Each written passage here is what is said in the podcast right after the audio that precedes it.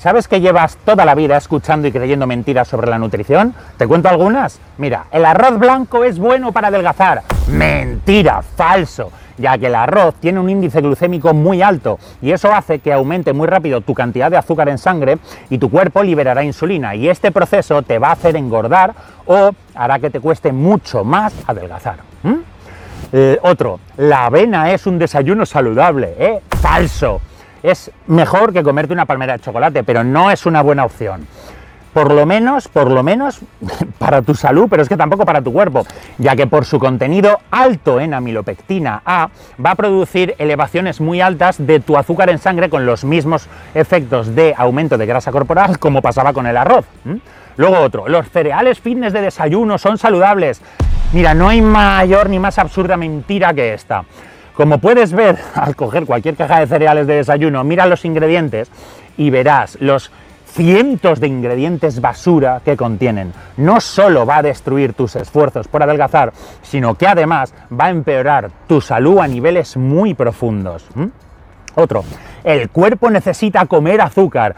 Mira, esta es la absurda excusa que algunas personas usan para poder comer alimentos con azúcar. Pero eso es totalmente falso, porque el cuerpo no necesita comer azúcar. El cuerpo necesita carbohidratos. Y estos carbohidratos existen en prácticamente todos los elementos de la naturaleza, como frutas, verduras, frutos secos, legumbres, semillas. Es tan difícil de entender que si el ser humano necesitara comer azúcar, se habría extinguido en las cavernas. Porque yo aún no he visto en las pinturas rupestres que los cavernícolas se fueran a por un bollicao o a por una tableta de chocolate ahí a la tienda del bosque. ¿eh? Otro, los alimentos con grasa son malos y engordan. Mira, esta es otra frase absurda propia del desconocimiento.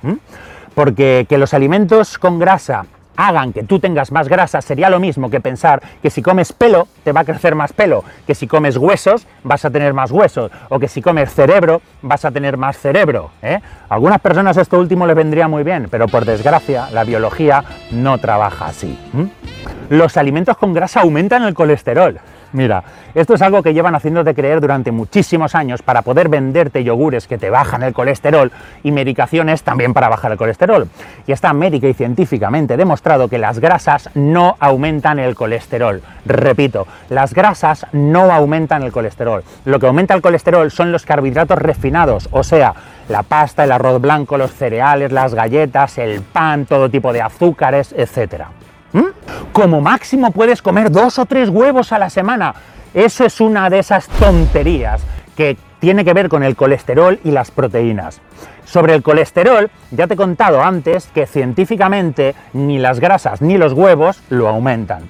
Y sobre las proteínas, mira, es solo un problema de percepción, ya que si tú le dices a alguien que te vas a tomar una tortilla de seis huevos para comer y otra tortilla de seis huevos para cenar, te llamará loco y le faltará poco para intentar ingresarte en un centro psiquiátrico.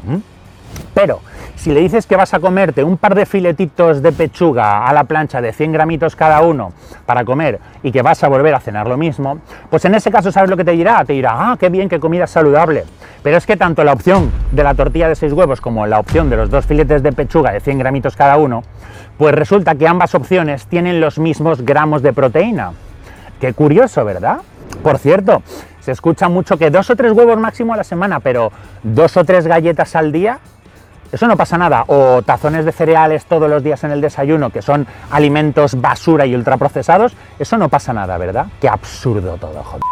La leche es necesaria por su contenido en calcio y en proteínas. Otra absurdez. Mira, 100 gramos de leche tiene 3 gramos de proteína.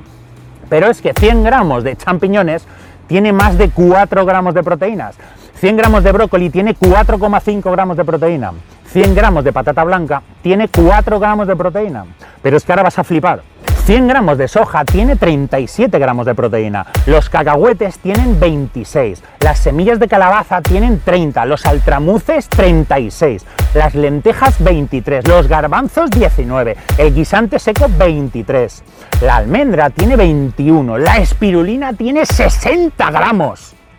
Todos estos alimentos tienen muchísima más proteína que la leche, pero eso no te lo habían contado, ¿verdad?